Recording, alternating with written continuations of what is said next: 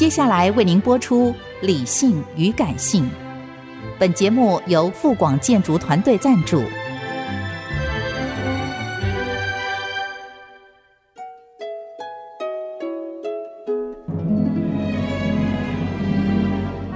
理性与感性不是天平的两端，而是一方向另一方渗透、影响，暂时取得上风的过程。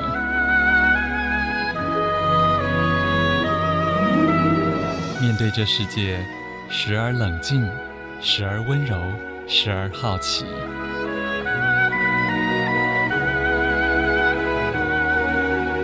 我是陈乐融，陪伴大家一起理性与感性。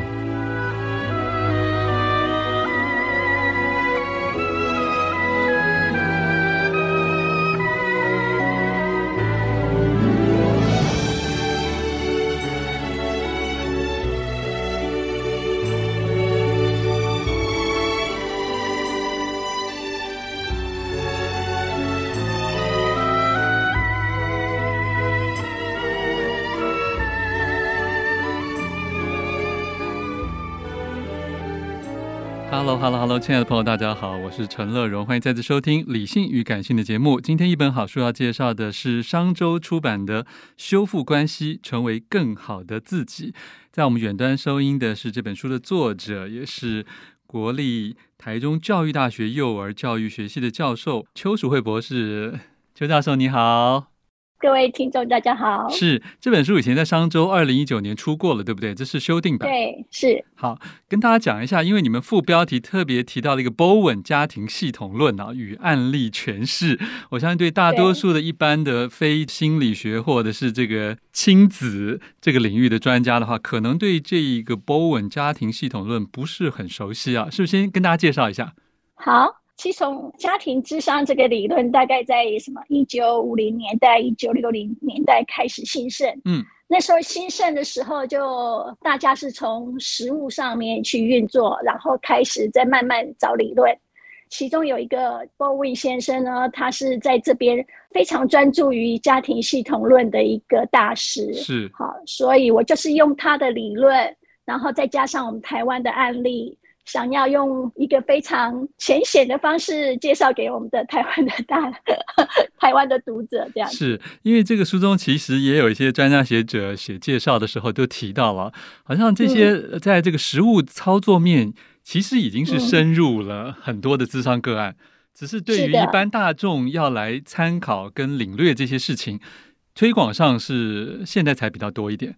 呃，是，尤其是用家庭系统观来看的，嗯、呃，因为大部分我们现在市面上看到的书是从个人的修身观点去看的，嗯、是，呃，那你也知道，我是从呃幼教这边开始去延伸的。对幼儿来说，你叫幼儿由修身来 看，那有点难了吧？是是是是是是 啊，甚至不要说幼儿了，嗯、光是。青少年可能他都不见得认知到他自己出了什么问题。呃，对对，没错。哎、啊，其实大人也一样啦。是是是，这个书中其实蛮提到了这个多方角度啊，然后多种角色这个部分，是不是也跟大家扼要说一下？嗯、因为过去我们好像蛮容易从比较单一因果论来论断事情。呃，没错。呃，我们是从直线因果观来看事情，我们的习惯。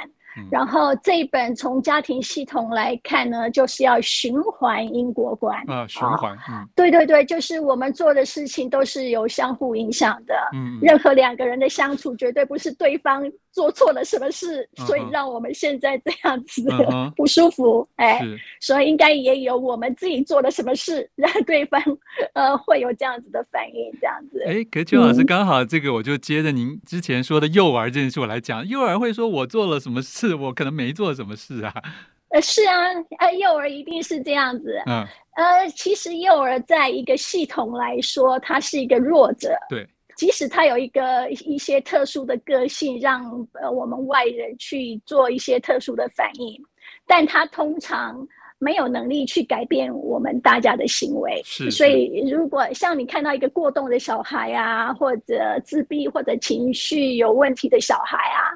我通常都不认为是他的错。OK 啊，嗯，我我认为是我们这个系统哈，会我们的系统刺激到他，他无可控制的 了解，就落入这个状况。好，教授其实就直接来谈一下，嗯、因为在后面有蛮多的实例啊，嗯、实例里面其实通常都有好多角色、嗯、啊，甚至角色是超越两代之间，甚至有时候到了三代或是更多的。这个部分是不是可以先让我们的听众先来个震撼教育，就是说到底？有些这些循环的系统会牵扯到多复杂的程度啊？Baldwin 他其实也蛮在乎说有跨代的影响。嗯嗯嗯。也就是说，如果我们现在身为父母亲，呃，我们怎么样对待彼此，还有我们怎么对待我们的小孩，其实是受到我们是怎么长大影响的。呃，好。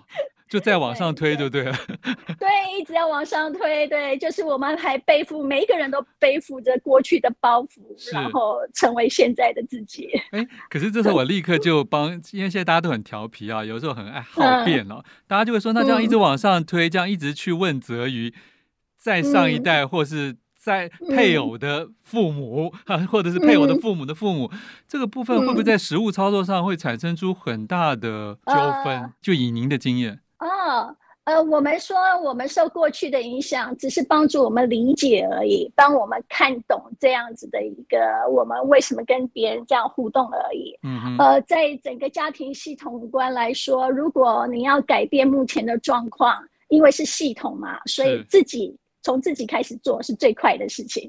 从自己开始做最快。啊，因为你自己，对，你自己可以影响这整个系统。呃，所以我整本整本书就是呃系统观，然后是从你自己先开始做，哦、你来影响这个。就认知系统有系统这件事，但是最后的 solution、嗯、不是所有别人都解决完了，我才会获救。哦、oh，no no no，对不对？嗯，那就像因果观啦，是因果观就是都是你造成的，我等着你来做。OK，好，我想在因为书中很多章节提了很多重要的观点，嗯、我想先问一个，就是所谓的分化、嗯、自我分化这件事情，嗯、我相信有些人来讲听过，可是有更多的大众可能不知道。对。其实“分化”这个词呢，在台湾，在中华人的文化里面，乍听好像是坏的，好像是坏的字眼。嗯，不是，倒是很难找到说是我们华人的习惯的用词。所以这个“分化”的概念是从呃，就是国外就是它的 differentiation 这个英文翻译过来的，所以我们华人会觉得，嘿，这是什么？这什么东西呀？是是是，嗯，对。那其实我觉得很简单的，就是。呃，我们都是刚出生的时候是跟我们的照顾者是非常黏腻的，对，没有边界，呃，完全是，嗯，是没有边界的。但是总归长大了之后呢，我们要渐渐的变成我是一个个体，嗯，然后照顾我的人也是一个个体。但是这一件事情呢，在人的演化上面来说 有点困难。OK。然后演化到一个程度之后，当你如果还要再建立你下一个家庭的时候，你跟另一个人之间又还有这个分化的问题。对，通常就是举例来说啦，妈妈照顾自己的儿子。然后从那么亲密到要渐渐到他放手，让这个儿子自己做一个独立的成人，嗯、这这中间就有点困难了。是。然后等到儿子独立成人，然后再喜欢另外一个女生的话，哦 哦，这个系统就是他。他原来的母子系统愿愿要分开，这个分化他能不能处理得好？嗯、然后这个儿子自己能不能处理得好？嗯嗯啊，然后妈这个身为母亲的愿不愿意让他的媳妇跟他的儿子自成一个系统？了解了解，这都是困难。所以在每一个点上，嗯、其实我们应该都要更有意识的去活着。是的，没错。嗯，在这本书里面，我们继续请教邱教授啊，就是这里面提了很多，你要怎么样去解决事情啊？可是，在解决事情里面，我们通常会落入好几种不同的 陷阱。在这个包文派的学者里面，也归纳出在智商领域常见的四种情绪关系模式，是不是？请这个老师帮我们稍微分析一下。好，Baldwin 是这样子说的：如果我们的人呢，只凭我们的情绪本能。跟别人互动，什么什么叫情绪本能？就是我们没有太多的思考，嗯、我过去怎么样习惯怎么做，我就这么做，呃，都是一些自动化反应。如果你是这样子跟别人互动的话，你可能落入呃四个常见的，就叫情绪主导的互动模式。嗯哼，啊，第一种大概就是互不相让，就是我觉得你有错，你觉得我有错，嗯、然后我们互相指责。然后有另外一种就是。啊，我们这样子吵久了，我们很累了，嗯、我们干脆保持距离。我我也不想说了，你也不想说了，这样子。然后另外有有一种就是我一直在让你、嗯、啊，你每次对我有怎么样的要求，我就嗯，我就忍吧，啊，我一直让。嗯、再有一种就是。呃，我们两个吵得不休，我干脆把第三个人找过来好了，牵、哎嗯、扯到第三个人哈，这个叫把别人三角化啊，是。或者自己被别人三角化都可以。OK，、嗯、其实刚才书上有几个比较重要的字眼啊，这、嗯、第一种就叫情绪冲突，嗯、第二种叫情绪疏离，嗯、第三种叫支配顺从，以及第四种叫三角关系啊。我们来针对一下。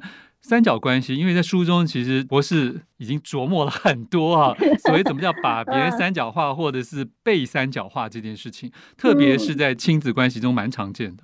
三角关系这个是我觉得呃，应该是 Bowen 也这么说啦，就是这一个家庭里面你无处不见的一种互动关系。呃，举我家里以前发生过的一个小例子好了。呃，就像我我的先生会跟我的小孩斗嘴，那是他在好像高中的时候，他们常常是这样的互动状况，就是你说一件事，然后我说我不同意你，然后两个人就在拌嘴。嗯，然后以前呢，我就会觉得，呃，我会扮演一个中立者，超然的中立者，对对对，我就会主持公道，我会说，哎，现在是你对，我赞成你，哦，或者另外一个有时候又赞成我女儿。然后这样子的互动模式呢，呃，那时候我没看懂，哦，没，我没看懂，是我在介入他们之间的互动。OK，我我跳进去做一个三角化的动作，嗯，所以我的加入常常让他们的冲突越来越激烈，啊，哦，因为他想要赢得法官的判决，对对对对，没错，啊，想要让法官站在他那边，呃，当你看懂这样的状况之后呢，从系统观来说。我已经跳进去那个系统，然后让这个系统那么激烈。嗯，那我可以立刻做的一件事情，就是我可以做一个改变，去影响这个系统。所以我就做了一个小小的实验，就是我不跳进去了。嗯，啊，下次他们继续这样子吵，我不跳进去，然后我就默默的做我的事情，然后看着他们两个人在斗嘴，然后我越看越发现，哎。他们两个其实可以心平气和在讨论一件事情，嗯，没有我的加入，他们更是就事论事，不需要争取一个法官来站在他的旁边，嗯哼。所以因为我的不加入，这个系统就改变了，嗯。然后因为我的不加入，我发现，哎，他们其实可以互相处得很好。然后再说一次，当初如果我没看懂的话，我会觉得这个。父女的互动，这个爸爸，呃，如果用特质论，不是用系统观来看，就会说这爸爸怎么那么幼稚啊？怎么一直还跟他的小孩拌嘴？嗯嗯，或者说这个小女呃为什么这么叛逆呀？老是要跟他的爸爸斗嘴。等我跳出来了之后，重新看这个系统，原来始作俑者是我，嗯嗯 我让这个系统激化了。嗯，我不进去，我发现我从头来看。其实他们的互动很好啊，他们只是在谈一件事情啊，就是他们之间的系统其实可以运作的还不错。嗯，那如果刚才是因为您保持中立之后，他们就自己继续。嗯、可是有的时候是家中的另外一个人一定要找你，不管是诉苦或者求助，那那这时候我们身为家人应该怎么表现呢？当然了，书中其实有说，你就直接说，就你这个问题是你们的，你自己去，就是我不当你的传声筒。啊，我就会觉得，那你对这个跟你求助的人也未免太无情了吧？啊、有一个人跟你求助，那是他跟你之间的事情。啊、所以你可以做的事情就是关心他、体贴他、了解他现在有什么看法，给他一些呃他所需要的情绪支持就可以，或者理解他就可以了。嗯哼。通常等到他有一个人理解他之后，他跟你抱怨那么多，也不过抱怨完了。Uh huh. 你要相信他，等到他获得支持之后，他有办法去处理他自己的事情。OK，我懂了，就是说你不见得要接下去再接手做什么事。啊，对对对，通常如果比较大的孩子、嗯、或者比较大的成人，我我们基本上可以相信他有这个能力。等到他冷冷静下来之后，OK，好，我们继续谈书中。其实刚才讲的四种模式里面有一个叫支配顺从哦，因为这个也跟今年蛮显学的一个话题，就是受害者或者幸存者这个部分呢。是，那我觉得常常也有的人会去想说，你为什么以前不怎么怎么？你为什么那个时候不反抗？你为什么不揭发？那时候你为什么要纵容？等等了，是、哦。那我想这个里面你也提到了，你也稍微去去分析一下，譬如说家暴受害者到底 他们之前的忍让的 可能是什么？嗯，嗯哼，从他会选择一直忍让，我相信是一个习惯，不自觉的习惯，嗯、就是他从他的过去的经验里面学到忍让可能是一个比较好的处理方式，但是。我们常常是人啊，常常没有想到说，过去是过去，过去的情况跟现在不一样。嗯，我是可以有不一样的选择啊，但是习惯是最大的。如果你没有动动脑筋，你通常是照你的习惯去做事。所以打人的人呢，他就是习惯用这样的方式去打人，因为打了之后事情就可以解决了，对方就听话了。常常挨打的那个人，可能也是习惯。呃，觉得我反抗也没有用，可能会打得更厉害。我忍让的话，可能事情会少一点。这都是没有去想说有什么样别的可能性。嗯嗯，嗯好，当然也有的时候，这里面书中有提到了一种，我觉得很像情绪勒索，就是不忍心不让，嗯、对不对？对，因为对方如果稍微有另外一些可能的弱势的时候，我们有时候可能会容忍他其他的暴行。哎，是，我要说的是，所有的容忍都是。继续支持 这样子的互动习惯。OK，哎，嗯，呃，但不忍不代表我就要冲他啊，呃，不忍可以有很多的不不同的应对方式。嗯啊，呃，幽默也是一种，你去说理也是一种，很多方式全部都是一种。我我是觉得我们可以试试看，过去的方法没效，我们换一种方式跟别人互动好了。OK，好，我想可能更多的细节大家自己要来参考这本书，因为书中有蛮多的。故事啊，当然是经过改编过的，所以那些里面都有细节，就包括对方说什么，然后我我我的状态是什么，然后我如果反应了什么之后会造成什么结果，可能要用阅读的方法，而不是光是听听广播就可以听懂的。非常谢谢我们的邱淑慧博士，谢谢你，谢谢。